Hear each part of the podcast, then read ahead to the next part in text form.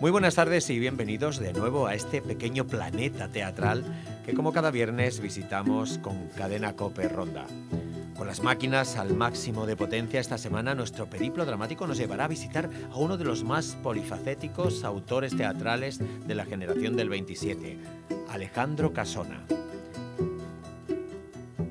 La literatura de Alejandro Rodríguez Álvarez, conocido como Alejandro Casona o también como El Perdido, responde a los criterios artísticos ligados al teatro poético surgido del modernismo de Rubén Darío y su producción dramática guarda cierta similitud a la de Federico García Lorca, si bien su poética tiene el regusto amargo de la supervivencia seguramente influido por su largo exilio en Sudamérica, iniciado en 1936 y que se prolongó hasta 1964.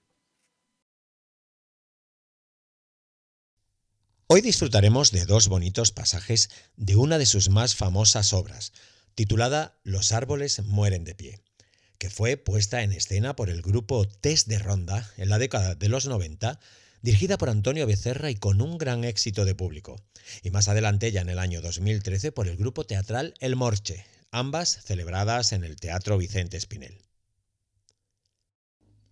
El doctor Ariel ha fundado una institución altruista cuya misión consiste en proporcionar consuelo, ilusión y alegría a las personas desesperadas, carentes de dicha y de fe. A las oficinas de esta extraña organización acude un día el anciano señor Balboa en busca de auxilio. Él y su mujer criaron a un nieto huérfano a quien consintieron demasiado.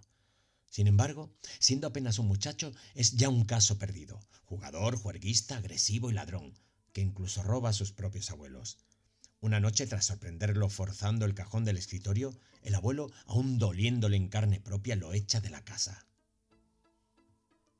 Cuando comienza la obra, estamos en una gran oficina moderna, del más aséptico capitalismo funcional. Archivos metálicos, ficheros giratorios, teléfonos, audífono y toda la comodidad mecánica. También vemos un vestuario amontonado de trajes exóticos y una mesita con espejo alumbrado en los bordes, como en un camarín de teatro. En contraste con el aspecto burocrático acá y allá hay un rastro sospechoso de fantasía. Redes de pescadores, carátulas, un maniquí descabezado con manto, un globo terráqueo, armas inútiles, mapas coloristas de países que no han existido nunca, y toda esa bigarrada promiscuidad de las almonedas y las tiendas de anticuario.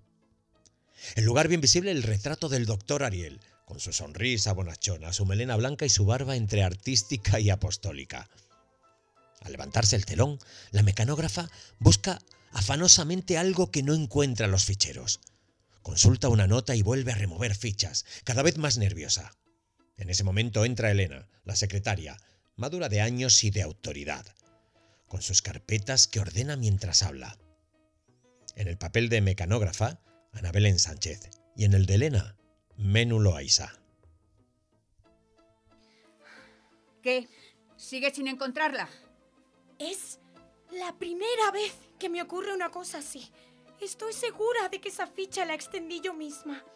El fichero está ordenado matemáticamente y soy capaz de encontrar lo que se me pida con los ojos cerrados. No comprendo cómo ha podido desaparecer. No estará equivocada la nota. Imposible. Es de puño y letra del jefe. 4. B 43. No puede haber ningún error. Hay dos. ¿Dos? Primero, no pronuncie nunca aquí la palabra jefe. Parece otra cosa. Diga simplemente director. Y segundo, ¿cómo quiere encontrar a una muchacha de 17 años en las fichas azules? Hasta cumplir la mayor edad van en cartulina blanca. Ay, Dios mío. ¿Pero dónde tengo la cabeza hoy? Mucho cuidado con eso. Tratándose de menores, la ley es inflexible. Siempre se me olvida ese detalle del color. Recuerde que en esta casa cualquier pequeño detalle puede ser una catástrofe. Muchas vidas están pendientes de nosotros, pero el camino está lleno de peligros. Y lo mismo podemos merecer la gratitud de la humanidad que ir a parar todos a la cárcel esta misma noche. No lo olvide. Ay, perdón. Le prometo que no volverá a ocurrir. Así lo espero. Y ahora, a ver si es verdad esa seguridad de sus manos. Póngase ante el fichero de menores con los ojos cerrados y deme el 4B43. 4B43.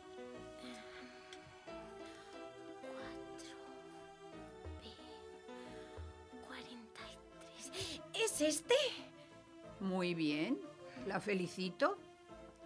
A ver, Ernestina Pineda, padre desconocido y madre mm, demasiado conocida. Abandono del hogar. Peligro, urgente. Véase modelo H4. Modelo H4, modelo H4, Eh, tome, H4. aquí lo tiene. Ajá. Por lo visto es grave. ¿Puedo hacerle una pregunta? Ya sé que no se debe, pero a mí me ocurrió algo parecido y estoy muerta de curiosidad. Acostúmbrese a obedecer sin preguntar. Es mejor para todos. Otra cosa. Si llega una muchacha de ojos tristes, con boina a la francesa y tarjeta azul, hágala pasar inmediatamente. ¿La del ramo de rosas? ¿Cómo lo sabe? No fue culpa mía. Lo oí sin querer cuando se lo estaba diciendo el jefe. ¡Director! Disculpe. Han pasado ya 20 años. El nieto se había embarcado como polizón en un carguero con destino a Canadá, donde se había vuelto contrabandista, estafador y mafioso. La abuela que lo adora no sabe nada de ello. Y para mantener la ilusión, el señor Balboa le escribe periódicas cartas ficticias como si fueran del nieto, arrepentido ya, donde le cuenta la vida provechosa y feliz que está llevando. No quiere que su mujer sufra. Así pasa el tiempo hasta que un día la abuela recibe un cablegrama donde el verdadero nieto, en realidad un malhechor perseguido por la policía de varios países, le anuncia su regreso a bordo del Saturnia. Pero el barco naufraga y todos sus pasajeros perecen.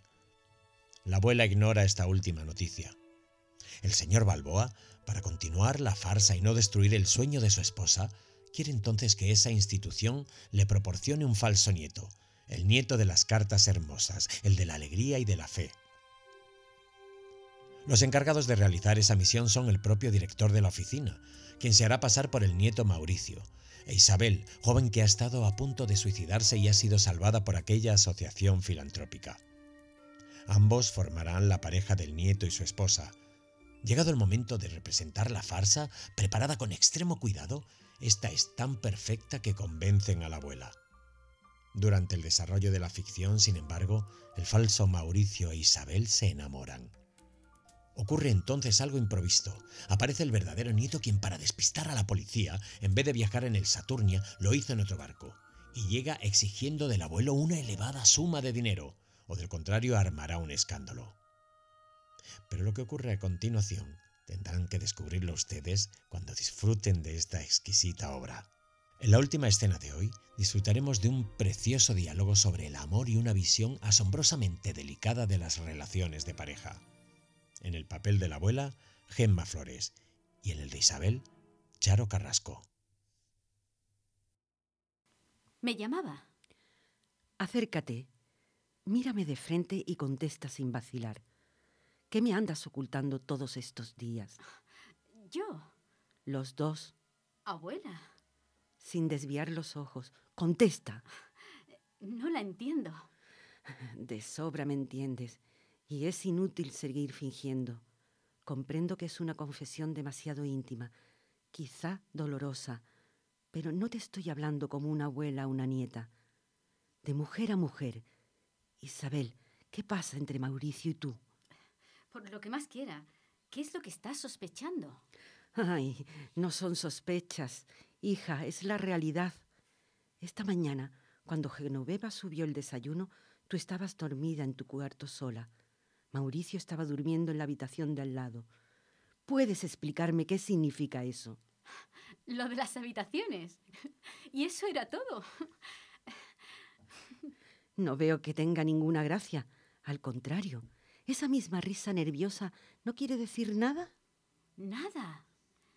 Es que me hablaba usted con un tono como si hubiera descubierto algo terrible. ¿Te parece poco? Por lo pronto, un matrimonio que duerme separado es una inmoralidad. Pero puede significar algo peor, un amor terminado. Pero no, abuela. ¿Cómo puede ni pensarlo siquiera? ¿No tendría motivos? Ninguno.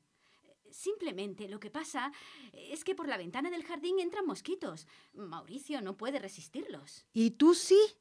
¿Qué matrimonio es este que se deja separar por un mosquito? No era uno, ni dos, ni tres. Era una plaga. Ni aun así. Cuando yo tenía tu edad, no me hubiera separado de mi marido ni las diez plagas de Egipto. Tienes que prometerme que no volverá a ocurrir.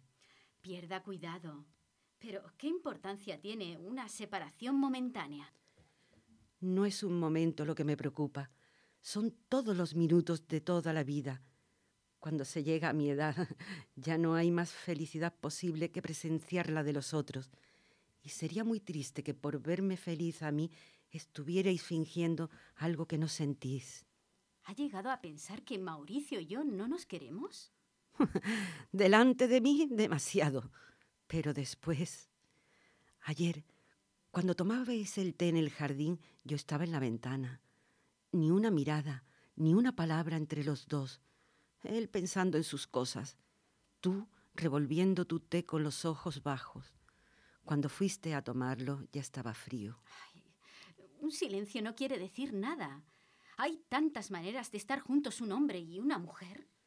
¿Podrías jurarme, con la mano en el corazón, que eres completamente feliz? ¿Por qué me lo pregunta? Ay, no sé. Hay algo raro entre vosotros. Te nota acobardada delante de él, como si él fuera el que manda. Y en el verdadero amor no manda nadie, obedecen los dos. Mauricio es tan superior en mí en todo. No necesita mandar para que yo sea feliz obedeciendo. Malo es que lo pienses, pero por Dios, que no lo sepa él o estás perdida. Siempre se ha dicho que el amor es un poco como esos carritos chinos, uno muy cómodo dentro, sentado, y el otro tirando. Por lo visto, esta vez te ha tocado a ti tirar del carrito. ¿Y qué importa si es mío lo que va dentro? Ojalá fuera más pesada la carga y más duro el camino para merecer lo mejor a la llegada. ¿Pero qué estás diciendo? Hablas de tu marido como si no fuera tuyo, como si tuvieras que ganártelo aún. Es que usted no puede imaginar todo lo que es Mauricio para mí. Es más que el amor, es la vida entera. El día que le conocí estaba tan desesperada que me habría dejado morir en un rincón como un perro con frío. Él pasó junto a mí, con un ramo de rosas y una palabra. Y aquella palabra sola me devolvió de golpe todo lo que creía perdido. En aquel momento comprendí, desde dentro, que iba a ser suya para siempre, aunque fuera de lejos aunque él no volviera a mirarme nunca más. Y aquí me tiene, atada a su carro, pero feliz porque es suyo. ¿Tan loca estás, hija? Si la locura es eso, bendita sea la locura. Bendito los ojos que me miran, aunque no me vean. Bendita su mano en mi cintura, aunque no sea más que un sueño. Escucha, abuela. El otro día me preguntaba usted por qué no quería hablar otro idioma que el de Mauricio. ¿Comprende ahora por qué? Un idioma no son las palabras, son las cosas, es la vida misma. Cuando yo era niña, mi madre me decía, querida, era una palabra. Cuando iba a la escuela, la maestra me decía, querida, era otra palabra. Pero la primera vez que Mauricio, sin voz casi, me dijo, querida, aquello no era una palabra, era una cosa viva que se abrazaba en las entrañas y hacía temblar las rodillas. Era como si fuera el primer día del mundo y nunca se hubiera querido nadie antes que nosotros. Por la noche no podía dormir. Querida, querida, querida. Allí estaba la palabra viva, rebotándome en los oídos, en la almohada, en la sangre. ¿Qué importa ahora que Mauricio no me mire si él me llena los ojos? ¿Qué importa que el ramo de rosas siga diciendo mañana si él me dio fuerzas para esperarlo todo? Si no hace falta que nos quieran, si basta querer para ser feliz, abuela. feliz, feliz. Basta, criatura, basta. La verdad es que no sabe una qué carta quedarse. Hace un momento tenía la preocupación de que no la querías bastante y ahora casi me da miedo verte quererlo tanto. Pero de esto ni una palabra a él. ¿Me oyes? Aprovecha ahora que eres joven para subirte al carro y que tire él un poquito, que para eso es hombre. Y hasta aquí ha llegado hoy nuestra cita con el teatro de Alejandro Casona. Por nuestra parte, les emplazamos de nuevo el próximo viernes a esta misma hora aquí en Cadena Coperronda, en una nueva edición del Traspunte. Hasta entonces, les deseamos que sean muy felices y un muy feliz fin de semana.